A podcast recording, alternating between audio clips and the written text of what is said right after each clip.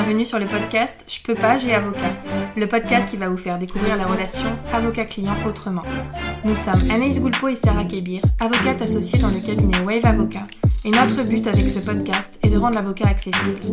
Ici, vous trouverez des discussions, des partages d'expériences, voire des confidences, mais aussi des réponses concrètes à vos questions juridiques dans nos domaines. Grâce à un langage adapté, des réponses claires et de la bonne humeur, nous espérons pouvoir répondre à vos questions et inquiétudes et peut-être vous donner une nouvelle vision de l'avocat.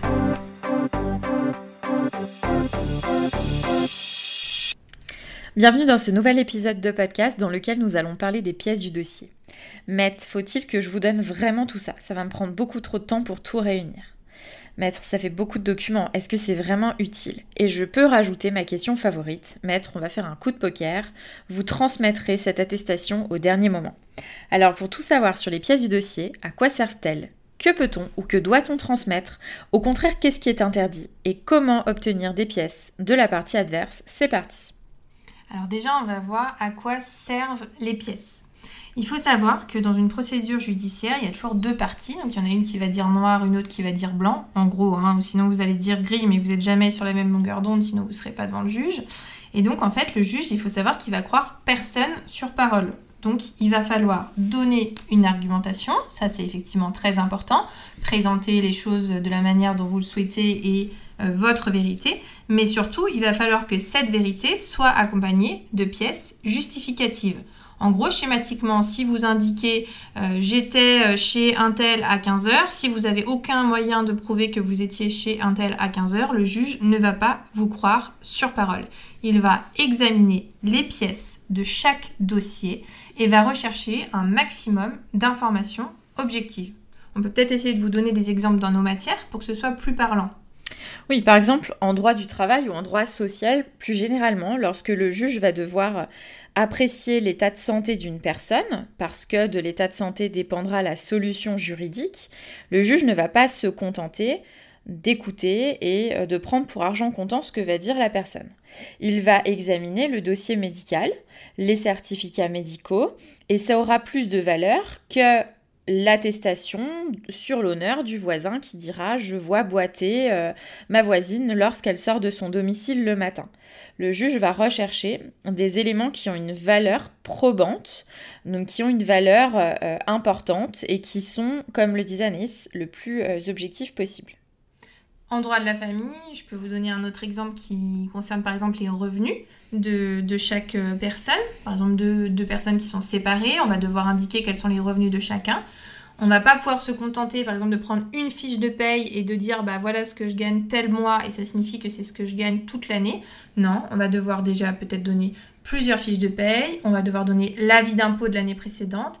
Et oui, effectivement, sur votre avis d'impôt, il va peut-être y avoir des primes, il va peut-être y avoir des choses, mais justement, le juge va chercher à avoir des informations objectives des deux côtés pour pouvoir avoir euh, une moyenne de revenus lissés sur l'année pour les deux parties. et des informations complètes. C'est ça.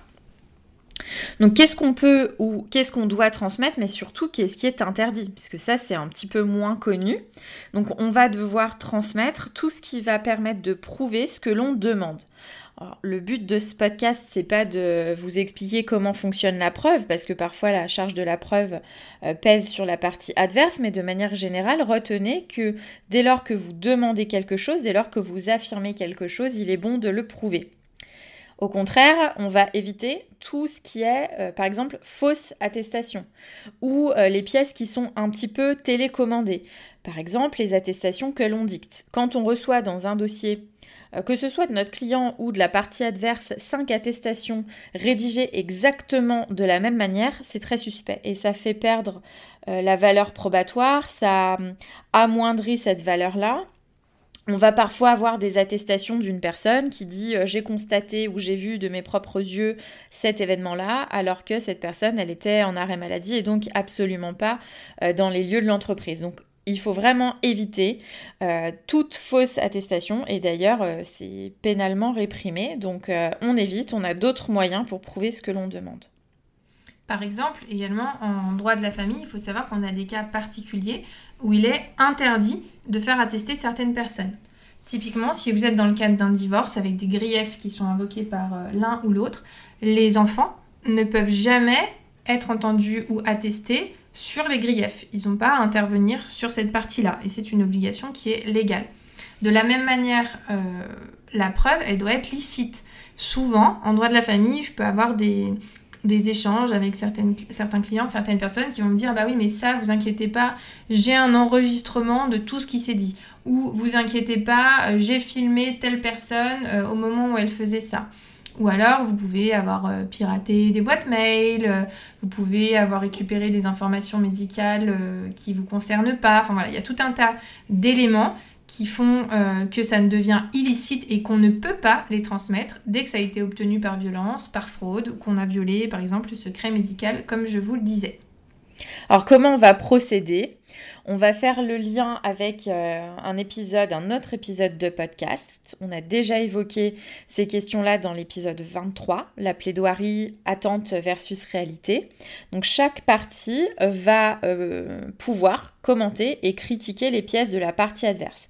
Donc tout ce qu'on va remettre au juge, il faut bien avoir conscience qu'on va devoir au préalable, transmettre ça à la partie adverse, soit directement, soit par l'intermédiaire de son avocat si elle en a un.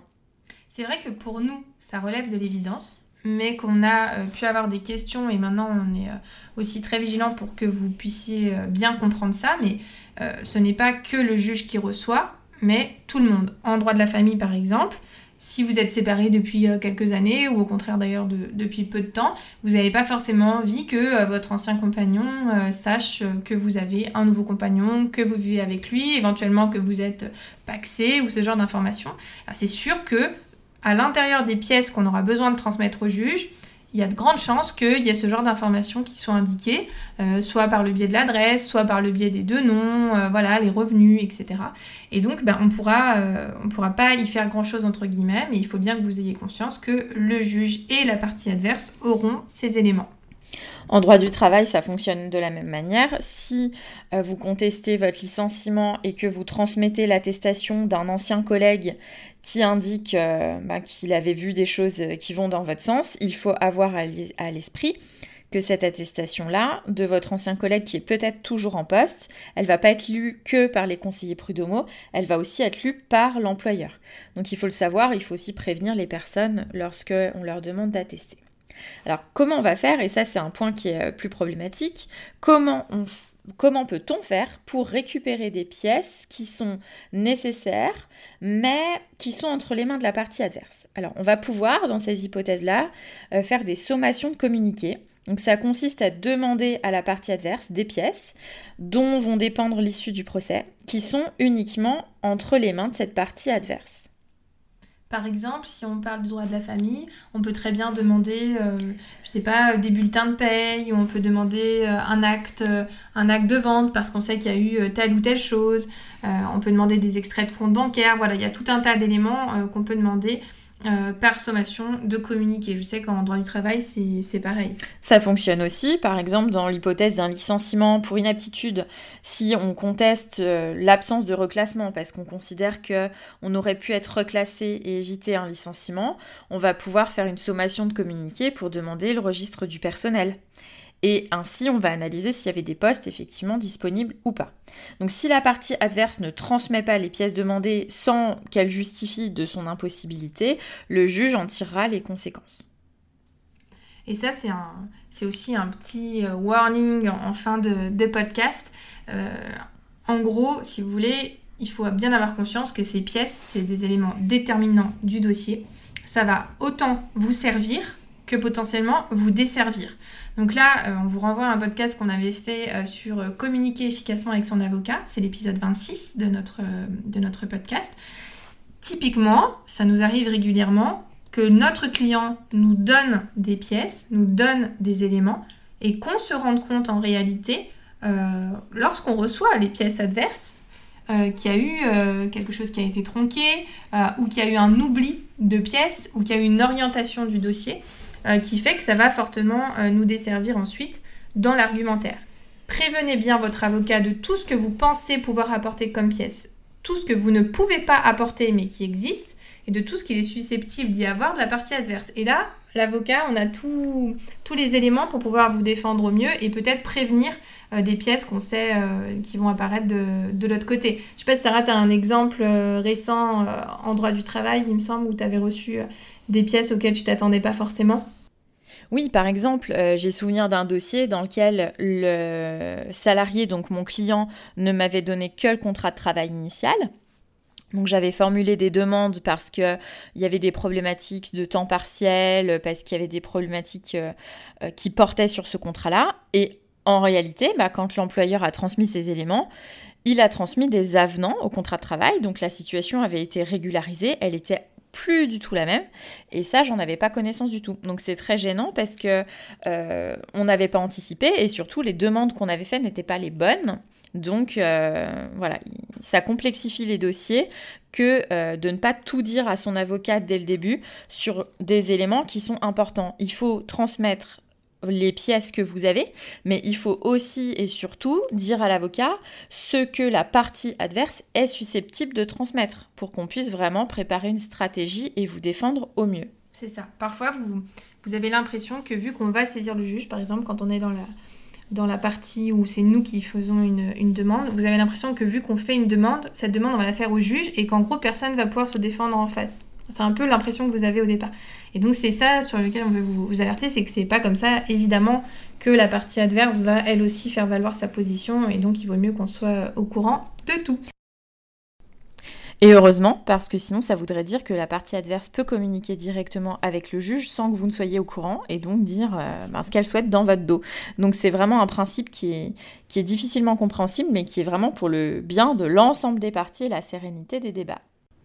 Nous avons fait le tour de la question, nous vous disons à bientôt pour un nouvel épisode.